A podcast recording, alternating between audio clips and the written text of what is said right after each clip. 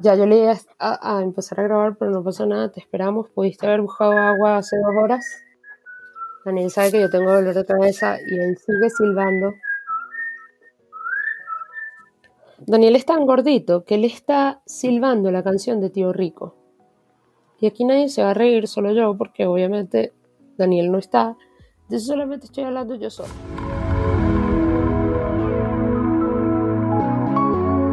Buenos días, tardes, noches. En realidad, todo depende de donde nos estés escuchando, ¿no? Mi nombre es Daniel Palomo y creo que estoy olvidando algo importante. Eso es bastante probable. Mi nombre es Gisela Castillo y me encantaría decir que no necesitamos presentarnos. Pero para qué mentir, aún no somos famosos. Pero vamos a hacerlo. El día de hoy queremos darte la bienvenida a nuestro podcast como la primera vez, porque en realidad siempre hay una primera vez. Este va a ser un podcast en el que no solamente vamos a compartir nuestras opiniones, queremos dejarte algo en lo que pensar. Y que obviamente nos haga reír en el proceso, teniendo en cuenta que ninguno de los dos somos comediantes y esperamos en realidad que esto salga muy bien. Básicamente queremos que escuches distintas perspectivas sobre temas varios con la confianza y el humor que dos amigos como nosotros te pueden dar. Y que además podemos ser tus amigos. Pero bueno, ya.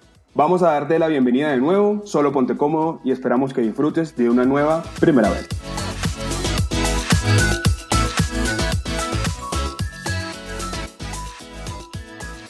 Y pues nada, qué gusto volver a acompañarlos una vez más, como dirían por ahí, semana a semana, sábado a sábado. El día de hoy vamos a tocar un tema muy común entre nuestros amigos, nuestros conocidos, nuestros allegados, y además es un tema con relevancia mundial. ¡Qué brutal! Y es así, empecemos con todos. Ya hablamos del episodio anterior de muchos temas, paseamos por cosas cómicas, serias, tal vez no tanto. Fuimos a lo relevante, a no lo relevante, pero la idea aquí es que ustedes tengan una visión macro y que puedan escuchar en este espacio diferentes temas en común desde dos puntos de vista distintos. Antes de seguir con esto, queremos darles las gracias a todas las personas que nos dieron feedback, que nos escucharon, que nos hicieron comentarios tanto a Daniel como a mí gracias. de lo que fue este primer episodio. Y como dijo Daniel, nosotros la semana pasada pasamos de la risa a la seriedad, aunque siempre tendremos nuestro toque de joda en esta conversación de amigos. Ahora, ya entrando un poco más en lo que será el episodio de hoy, les tengo un dato, sobre todo a ti, Daniel. ¿Sabías que según la ONU, para el año 2019, más de 272 millones de personas migraron de sus países? Eso sonó a infomercial y elevator pitch, pero no. Ahora, ahora, ahora, hablando en tema serio, qué bueno, qué bueno, Gisela, que traes eso. Ya de hecho me imagino que ustedes como audiencia, gracias de nuevo por escucharnos por dejarnos sus comentarios que nos motivan a hacerlo mejor, de verdad hacerlo lo más natural para ustedes, que nos riamos en conjunto. Ya me imagino por, que saben por dónde va el tema del día de hoy y vamos a hablar de migración. Hablando de eso, déjanos tus comentarios en nuestras redes sociales. Yo personalmente debo pedirles disculpas porque no he estado muy presente, he estado muy ocupado. Sin embargo, mi ocupación es para ustedes, para que nos sigan, para que nos vean y les prometo, voy a dar la cara en redes sociales, nos vamos a ver, voy a postear todos sus reposts, todos sus comentarios y ahí nos vamos a encontrar. Te recuerdo, como la primera vez en podcast Spotify, de donde seguramente nos estás escuchando, y en Instagram es, dice... Arroba como la primera vez. En Facebook nos puedes conseguir como, como la primera vez. Y si tienes un amigo o conocido que está en un país que no cuenta con Spotify, como Venezuela, nos puede escuchar por Anchor, Pocket Cast, Radio Public y si lo quieres decir a nivel venezolana, Anchor, Pocket Cast y Radio Public. Asimismo, en Patreon también nos puedes seguir por arroba tu podcast para que nos dejes ahí tu contribución. Déjanos tus contribuciones, vale, ayúdanos a seguir más adelante. Y también, por supuesto, un tema interesantísimo del cual vamos a hablar. Déjanos tus contribuciones por OnlyFans como arroba el calvito sexy del podcast. Ahí vamos a estar mostrando esta calva interesante o la otra, tal vez mentira. Eso es mentira. Hay ningún OnlyFans, solo vamos a hablar de eso. Tampoco el Patreon, pero lo vamos a abrir. Y bueno, Gise, cuéntanos. Mira, yo creo que el OnlyFans de El Calvito Sexy del podcast puede darnos más dinero que este podcast. Espero que, espero que no, la verdad. Pero bueno, eh, quiero hacerte una pregunta, Daniel. ¿Tienes idea de por qué vamos a hablar de migración hoy? Sí, sí, sí, sí. La verdad es que tengo, tengo bastante claro por qué lo vamos a hablar. Yo, los dos, pensamos que es un tema relevante y es porque nuestros amigos también nos comentaron al respecto en un contexto venezolano. Vuelvo a hacer la cuña, Venezuela está pasando por una situación muy complicada que ya todos sabemos. Gisela está en España, yo estoy en Colombia, gracias a ambos países que nos reciben. Y esto es muy importante porque no solo sucede para los venezolanos, sucede en el mundo. Hoy por hoy hay conflictos, hoy por hoy las personas deben atravesar por de cierta manera dificultades que se le ponen en el camino y esas dificultades entre ellas puede ser el elemento de migrar. Es así, quiero que sepas que hay un tema ahorita muy sonado y es que hay una superioridad moral sobre el que emigró y sobre el que se quedó. Entonces uno se hace esta pregunta, ¿eres mejor porque te fuiste de tu país? ¿Tienes más capacidades porque te fuiste? O eres mucho mejor porque te quedaste en tu país luchando contra un montón de cosas. Yo creo que podemos resumir esto en que los dos son valientes. Ambos lados de la moneda son valientes, ambos lados se enfrentan a un montón de cosas diariamente y que cada proceso es distinto, cada migración es distinta y cada persona que se queda también tiene algo distinto. Totalmente, totalmente. De hecho, nosotros vamos a lograr concluir a través de este podcast. Recordemos que nosotros nos reímos al principio, hablamos de muchos temas y lo importante es que ustedes tengan también una reflexión al cierre de cada uno de nuestros capítulos y por eso vamos a comenzar por ti, Gisela, si te parece bien. Miraste hace poco de Venezuela, estás hoy por hoy en Madrid, España. Cuéntanos un poco de tu experiencia. Es así, yo migré hace menos de un año, de hecho en unos cuatro días cumplo un año aquí en España. Eh, lo que quiere decir que hace un año estábamos en mi casa cayéndonos a curda y cantando Frank Sinatra. Para los que no saben, para los que no saben, Daniel me cantó canciones de Frank Sinatra como a las 4 de la mañana borracho. Climbing to the moon, let me play. Y eso, en el OnlyFans, no, imagínate, millonario. Listo. ok, ok, ok. Pero bueno, volviendo al tema de, de cómo me vine y cuándo me vine, yo, pues, durante mucho tiempo pensé si, si me venía, si no me venía. Yo no tengo la nacionalidad todavía, ha sido parte de, mis problemas ahorita, ha sido el tema burocrático. Burocrático cuando me vine porque mi mamá es española, mi abuela es española, eh, mi abuela era, perdón, toda mi familia prácticamente son españoles y yo no tengo los papeles todavía, porque bueno, porque la, la vida es así. Yo apliqué para mi residencia y fue negada. Mi residencia fue negada y aquí seguimos, apelé, y estoy esperando respuesta. Lo que pasa es que, claro, entró el verano y la burocracia ha hecho mella en esta situación. Pero eso es lo único negativo que yo puedo decir ahorita. Aparte de que tengo a mi familia, mi núcleo familiar más cercano lo tengo lejos, yo no he tenido una migración complicada. No ha sido un dolor de cabeza para nada, a diferencia de otras personas que quizás se la vieron mucho más difícil, porque yo llegué y aquí ya estaban mis amigos, ya tenía mi familia, eh, como te dije en el capítulo pasado, creo que lo más complicado que, he tenido ha sido el tener que depender de otra gente para hacer las cosas que uno quiere.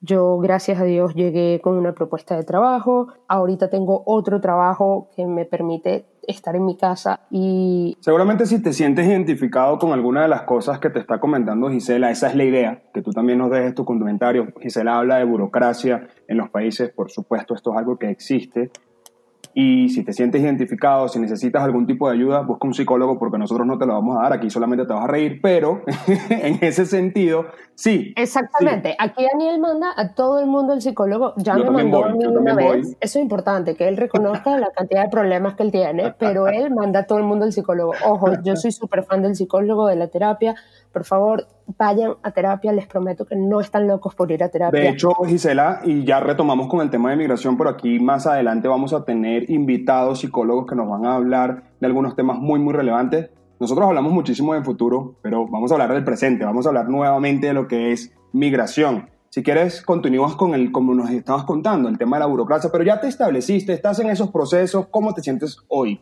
¿A dónde vas? Dinos un poquito ¿Qué tal esto de emigrar a nivel emocional? ¿Es difícil? ¿No es difícil? ¿Qué puedes recomendarnos? Es que yo creo que cada experiencia es personal, como te digo, cada quien lleva un proceso distinto. Yo, gracias a Dios, llegué con mis amigos, mi familia, eh, llegué con un trabajo, pero hay gente que no. O sea, hay gente, pues, me estoy repitiendo, pero es la verdad. Todos los procesos migratorios son distintos. Lo que sí te puedo decir es que yo, nosotros venimos de un país tropical, y ese invierno, cuando llegué, se vino potente. El primer invierno. Y luego me tocó el verano, porque obviamente aquí funcionamos con estaciones. Y te voy a confesar algo. yo, a pesar de que vengo de un país tropical y caribeño, no me traje ni un traje de baño. Gracias a Dios vino, vino la cuarentena porque el tema traje de baño complicado. Complicado que te invitaran a la playa, tú eres loco. ¿Cómo iba yo a gastar cuando tengo un traje de baño? Cuando yo vengo de tener no sé cuántos trajes de baño en el closet de mi casa. No, no, no. Pero bueno, en general yo estoy tranquila con mi, con mi proceso migratorio, no ha sido un dolor de cabeza. Eh, cuéntame del tuyo, porque además tú no has tenido un solo proceso migratorio, tú has tenido más de uno, ¿no? Sí, sí, sí, te cuento, te cuento, y de hecho, solo para hacer la cuña, hola hermana, te quiero mucho, mi hermana también migró hace unos nueve años, migró a Italia, y ella me comentaba sobre el invierno, para que te sientas identificado, audiencia, bueno, ¿qué tal? Ya iba a decir yo, que tú me estás diciendo identificado. ¿Qué, perdón? ¿Qué tal esos días grises, esos días fríos? Nosotros de Venezuela, Caracas, verde por todos lados. Bueno, es difícil. Te comento sobre mi experiencia. Yo en el 2017 migré para Costa Rica, sin embargo a los tres meses hubo ciertas complicaciones y tuve que regresar a Venezuela, por tanto esa migración realmente no fue como tal, digamos, fuerte. Exactamente, yo me acuerdo de la despedida de Daniel, nos pusimos a llorar en el ascensor porque no nos íbamos a volver a ver más nunca en la vida y tres meses más tarde el geo me tocó el timbre de mi casa y me dijo, bueno, ¿qué? ¿Unas birras o cómo? Y yo, bueno, Y fue divertido. Ya esta vez sí migré completamente a Colombia, Bogotá. Muchísimas gracias, este país vecino que nos recibe con todos los problemas que, digamos, venezolanos han podido causar aquí, que le han generado a colombianos. Hablo por mi país, hablo por mi gente, tenemos que hacer todo lo mejor para dejar nuestro nombre en alto, pero ya eso es otro tema. Te voy a comentar de migración. Yo llegué en febrero de 2020 excelente, motivado, voy a hacer cosas nuevas, vengo con una propuesta de trabajo, vamos a romper el mundo, qué bueno, qué excelente.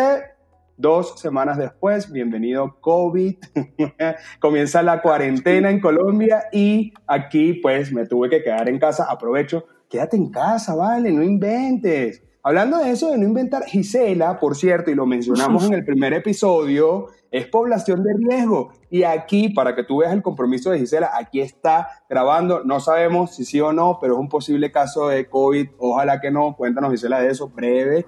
Es así, es así, posiblemente.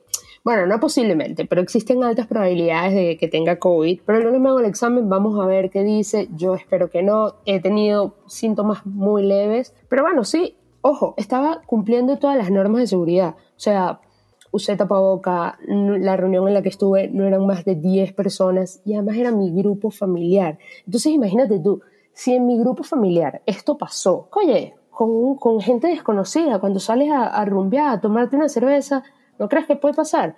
Haz caso, quédate y para que tú veas, para que tú veas, no es mentira, aquí está Gisela diciéndotelo, esto no es un tema mediático, la cosa es verdad, y sé que tú también puedes tener amigos y conocidos que, bueno, han pasado por cosas complicadas. Ojalá que no sea así, ojalá les deseamos toda la salud a sus familiares. Y hablando de la migración, mira, sí, me tocó encerrarme, tuve muy buenos paseos de la sala al comedor, del comedor a la cocina, de la cocina a la sala, pero ha sido algo, también un trabajo de resiliencia, también un trabajo de adaptación. Y como tú lo mencionabas hace un rato, Gisela, todo el mundo pasa por distintos tipos de migración hay unos que lo tienen más difícil, hay unos que los tienen más fáciles. Y hablando de ciertas facilidades, nosotros realizamos una encuesta en donde nos extrajimos una información bastante relevante por temas de migración. Por supuesto, es un muestreo muy, muy pequeño de esos 255 millones que habla la ONU para el 2019. De hecho, obtuvimos 70 respuestas, en su mayoría de venezolanos, por tanto, no es un reflejo real de todos aquellos que migran. Sin embargo, bueno, vamos a hablar un poquito de eso porque son temas importantes y sobre las facilidades de lo que yo estaba comentando ahorita. Casualmente 50 y 50% de las personas que entrevistaron, algunos tienen otras nacionalidades, algunas personas han podido migrar con mayores facilidades a nivel de papeles, que por cierto, para los que no saben, pues los pasaportes en Venezuela es algo así como conseguir la lámpara del aladino. Y bueno, Ahí vienen muchos temas de cómo llegan esas personas a otros países, por qué se genera esta migración. No sé, Gisela, si tú quieres agregar algo allí.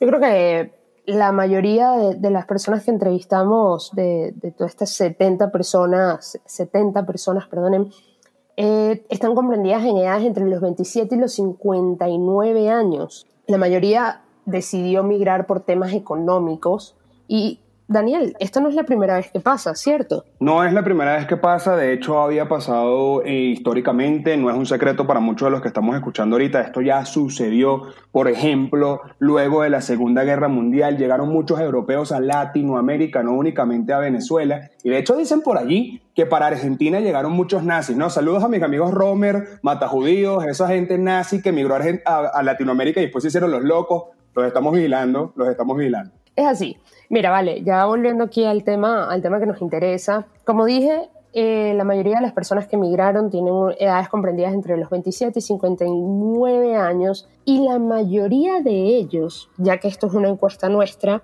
se fue por vía aérea, ya el 90%. Amigos, ustedes son del este del este. No me digan que no, del este del este completamente. Se fueron por aire, tranquilito, tomándose un refresco, llegaron, tal.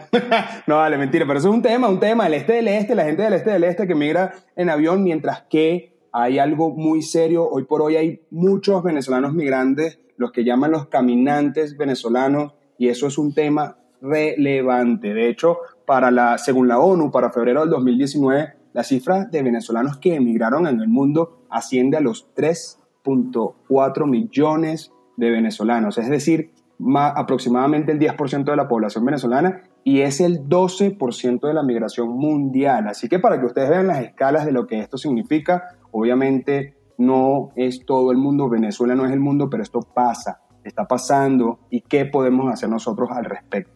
Bueno, nosotros como tal no creo que podamos hacer mucho, sino como tú dijiste previamente, podemos hablar en un podcast de ello y además también tenemos que dejar el nombre del país del que venimos en alto. Eso es lo que podemos hacer una vez nos vamos. Ahora, vamos a volver al tema de la encuesta y nosotros hicimos esta pregunta de en qué año migraste para poder tener una especie de estudio, en qué momento inicia la migración venezolana. Y resulta curioso que la migración empieza en el año 2002, unos pocos años después de que ganara el gobierno actual de Venezuela. Para los que no saben, el gobierno actual de Venezuela ganó elecciones en diciembre del 98. A ver, a ver, a ver, no es el actual.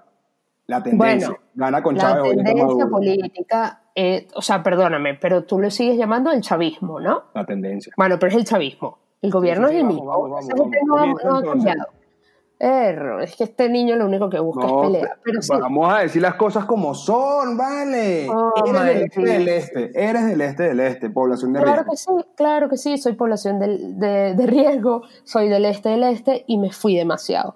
Que por cierto, creo que todos deberíamos pedirle disculpas a aquel muchacho que dijo me iría demasiado. ¿Cuánto no nos burlamos de él? llenos aquí, todos afuera. Pero bueno, volvamos a... Sí, te fuiste, de hecho, dos veces. Como dije, la, la, migración empezó en el año 2002, apenas cuatro años después de que ganó el chavismo, pero vimos un incremento del 2002 al 2017. De hecho, en el 2017 hubo algo que conocemos como las guarimbas. Las guarimbas, del 2017, de hecho las denominan como las protestas del 2017, primavera venezolana o la rebelión de abril. No, 2017, Daniel. La rebelión de abril. Esto para los que no saben fue una ola de protestas a nivel nacional e internacional, de hecho, en contra del presidente Nicolás Maduro, de Nicolás Maduro, de Nicolás Maduro. Está buenísimo. AKA el de su madre Maduro. Entonces, pues a raíz de eso se enfatiza lo que viene siendo la migración en el 2017. De hecho, de nuestra encuesta extraemos que la mayor porcentaje de las personas que migraron fue entre el 2017 al presente y bueno, producto por supuesto de todas estas problemáticas, llega un momento que socioeconómicamente hablando se vuelve para muchos insostenible. ¿Qué tal, por cierto, tus guarimbas, Gisela? Tú viviste las guarimbas de Venezuela. ¿Qué tal tus guarimbas? ¿Cómo, cómo fue eso? Cuéntanos tu experiencia. ¿Tragaste bomba lacrimógena? Sí, realmente sí. Sí tragué bomba lacrimógena. De hecho, en el 2017, mentira, en el 2014 recuerdo porque sí, hubo, hubo guarimbas en el 2017, pero quiero que sepan que no fue el único año de guarimbas. No sé si recuerdan en el 2014 cuando Leopoldo López eh, también hubo, hubo manifestaciones y hubo guarimbas. Y me acuerdo de 2014 haber estado en la bomba de Altamira justo antes de llegar a la, plaza. Cuando digo bomba me refiero a estación de servicio, porque Venezuela es el único país que le dice bomba a la estación de servicio. Y me cayó una bomba lacrimógena al lado, tuve que salir corriendo porque me iba a ahogar. En el 2017 fue un poquito más precavida, ya sabía qué esperar de la guardia. Y pues nada, fui a todas mis protestas, fui a mis marchas, formé mi guarimba, eh, que me caucho, lo siento mamá, pero sí lo hice, ¿qué vamos a hacer? Pero, lo siento mamá Gisela. Igual, mi guarimba no fue, no fue tan complicada porque en el 2017 estas guarimbas te cercaban tu zona. O sea, yo me acuerdo que no podía salir de mi urbanización ni por el lado izquierdo ni por el lado derecho. O sea, yo protestaba en el medio de una calle donde nadie me iba a ver, cosa que fue bastante criticada. Ahora tú, Daniel, tú, como dije en el episodio pasado, tú vivías en plena autopista Prados del Este. Sí, sí, sí. La verdad es que, mira, las guarimbas, por supuesto, tuvo, tuvo muchas cosas de risa. Nos, nos burlábamos de algunas cosas que se llevaban a cabo, de lo que hacía la gente. La verdad es que un descontrol y todo lo demás admiro a la gente que ha pasado por conflictos bélicos, de verdad me quito el sombrero poder estar sano mentalmente de ese tipo de cosas porque yo tuve la oportunidad de estar en cierta cantidad de enfrentamientos entre la Guardia Nacional en Venezuela contra pues, la gente manifestando pacíficamente en algunos casos, debo ser honesto, en otros no tanto, pero de igual manera el descontento era generalizado.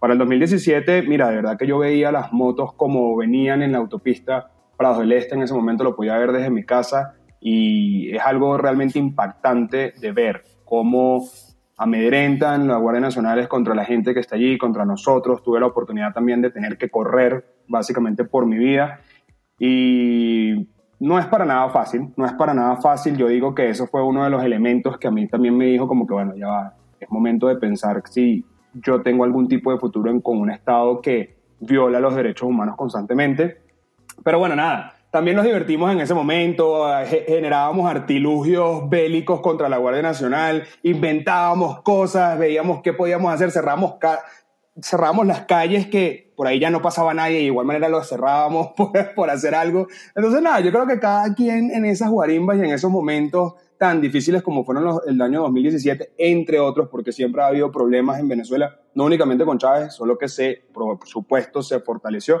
pero seguro todos ustedes que nos están escuchando tienen temas de risas y serios. Perdóname que te, que te interrumpiera, pero es que no, no, no podemos dar esta idea errónea de que, ay, se fortaleció. No, no, es que es lo que conocemos. O sea, tú y yo no podemos hablar de épocas pasadas a nivel de política en Venezuela porque no nos tocó vivirla. Entonces, vamos a hablar de la que vivimos. Y vivimos esa, vivimos el chavismo y vimos, o sea, tú te ibas a imaginar con 12 años que a los 20 ibas a saber armar una bomba molotov. ¿Tú lo viste venir? Yo no lo vi venir, por ejemplo. Otra Yo cosa por la que los huevos de Nintendo. ok, ok, o sea que tú, claro, yo me acuerdo, cumpleaños, no sé qué número, en sexto grado me invitaste a jugar Counter en, con Cresa. Mira, tú sabes, tú sabes, sí, sí, sí, sí, sí, nosotros jugábamos, imagínate tú, para que, para que ustedes vean que si es verdad lo de los 20 años que nos conocemos.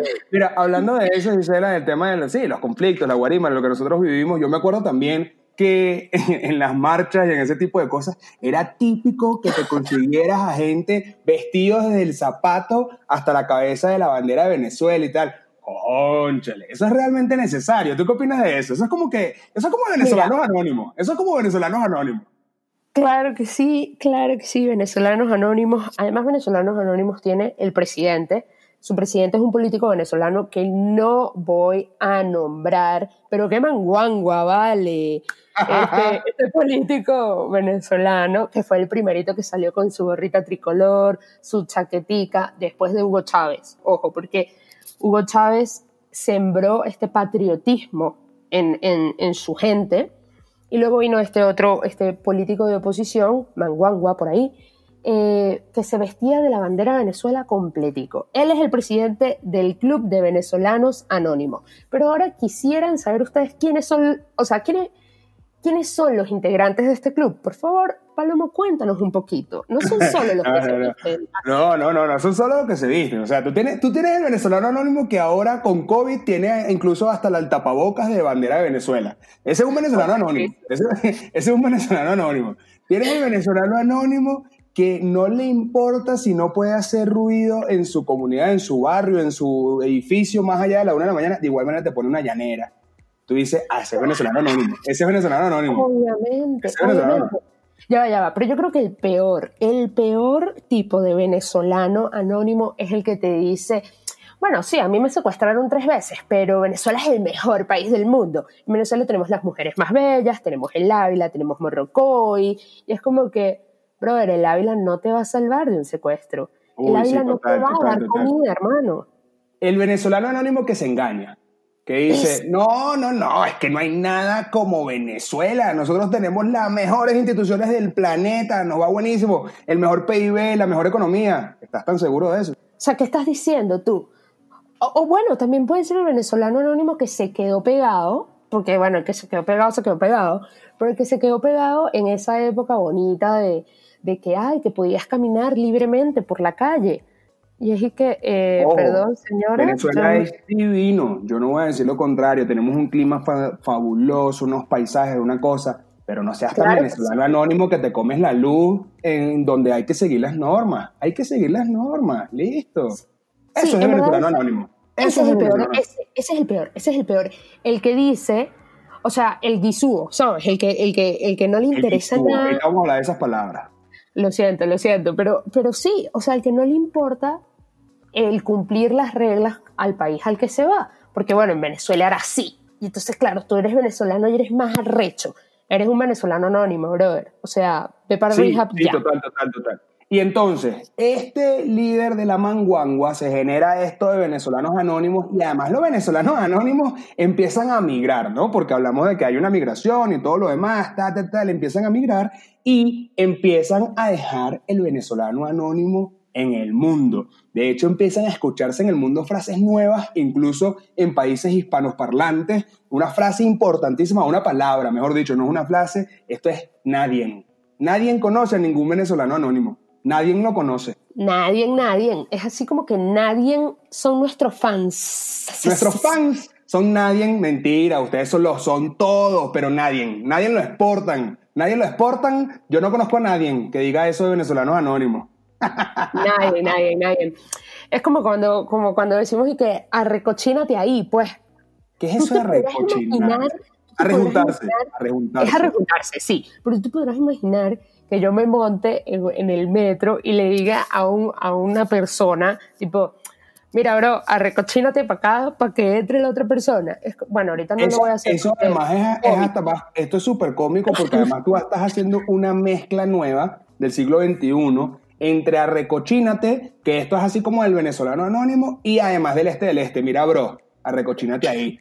Háblame de la caimanera, una caimanera. El sale venezolano anónimo y dice, mira, amor, una caimanera.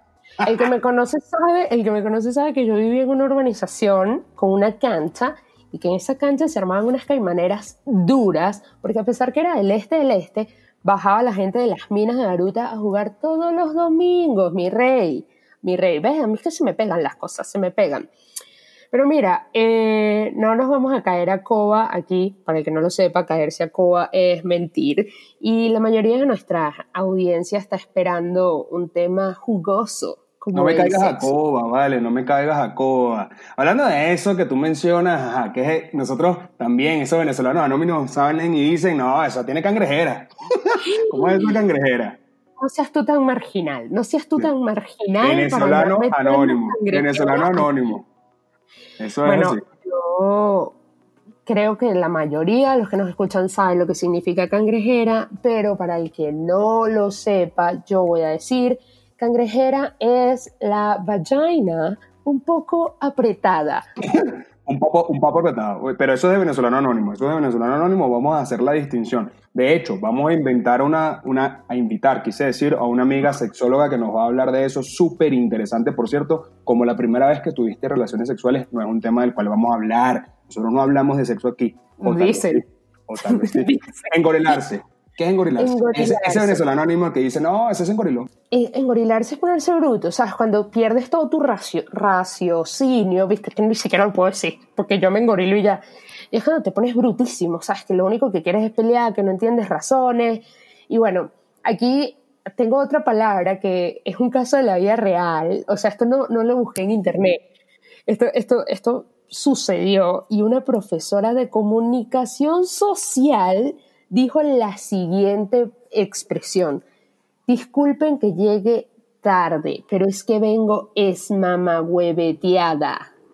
O sea, eso, esa es venezolana anónima. Esa es venezolana anónima. Sí, además, además es del team de, de Kemanguangua. O sea, yo ah, recuerdo que. No, Kemanguangua, es que va por ahí, va por ahí. Ya saben por qué, de hecho lo mencionábamos en el primer episodio, ya saben por qué Gisela estudió Derecho y migró a lo que realmente le apasiona. Eso de es mamahuetearse fue un elemento importante en su toma de decisión. no, no, no, porque yo estudié Derecho y esta era una profesora de comunicación social pero bueno, yo iba a algunas clases de comunicación pues, por, hacerle compañía a una amiga.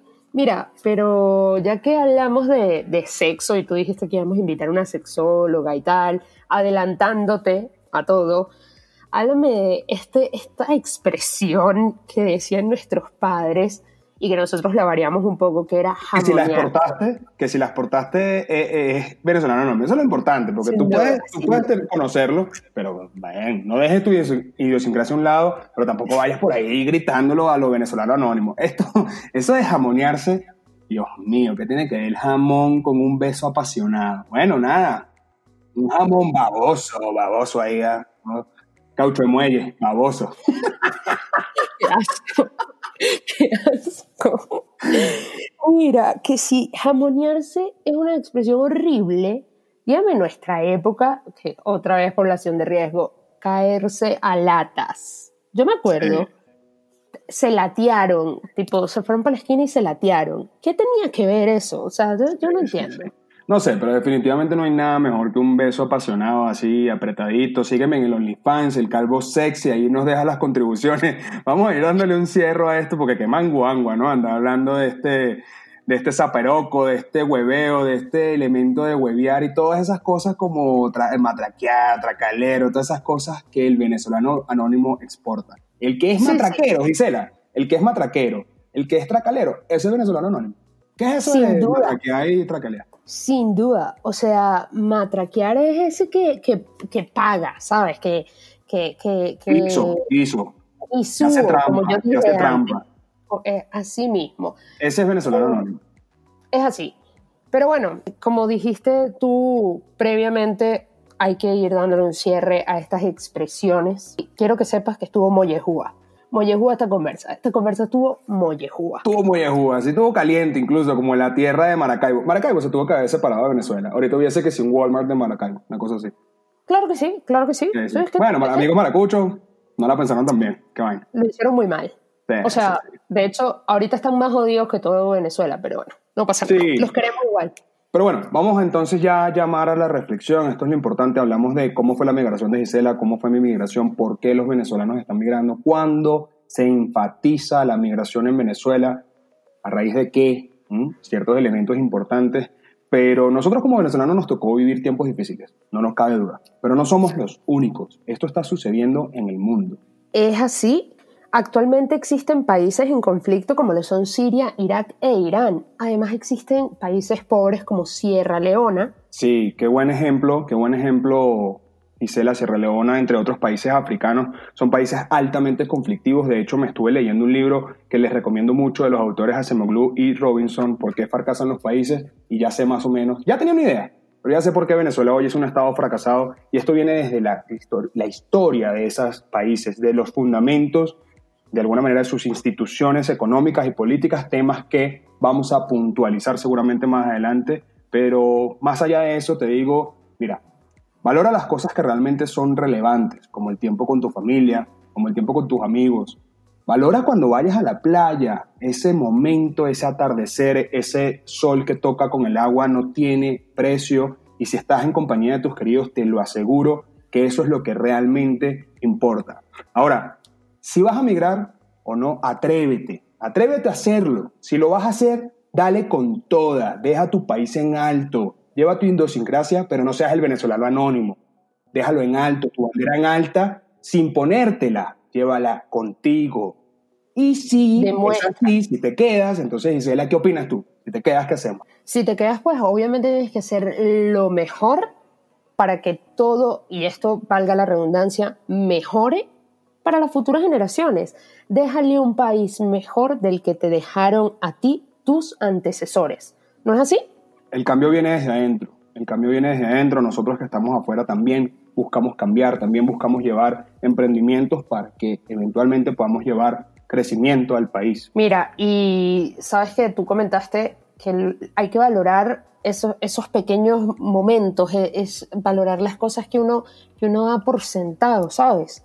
Y parte de nuestras preguntas en la encuesta era si habían dejado familiares en el país. Sí, de hecho sí, y lo voy a mencionar. El 90% de nuestros encuestados dejó alguien en su país, así que siempre tenemos alguna parte, alguna semilla de lo que somos nosotros en nuestros países.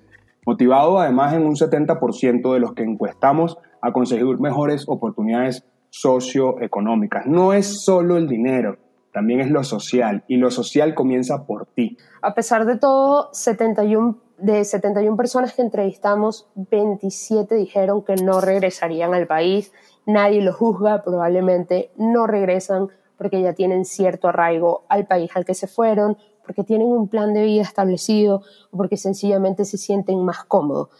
También tuvimos respuesta de 16 personas que dijeron que sí volverían y 28 que tal vez volverían, siempre y cuando las circunstancias como las oportunidades socioeconómicas y el mejor nivel de vida estuviera presente.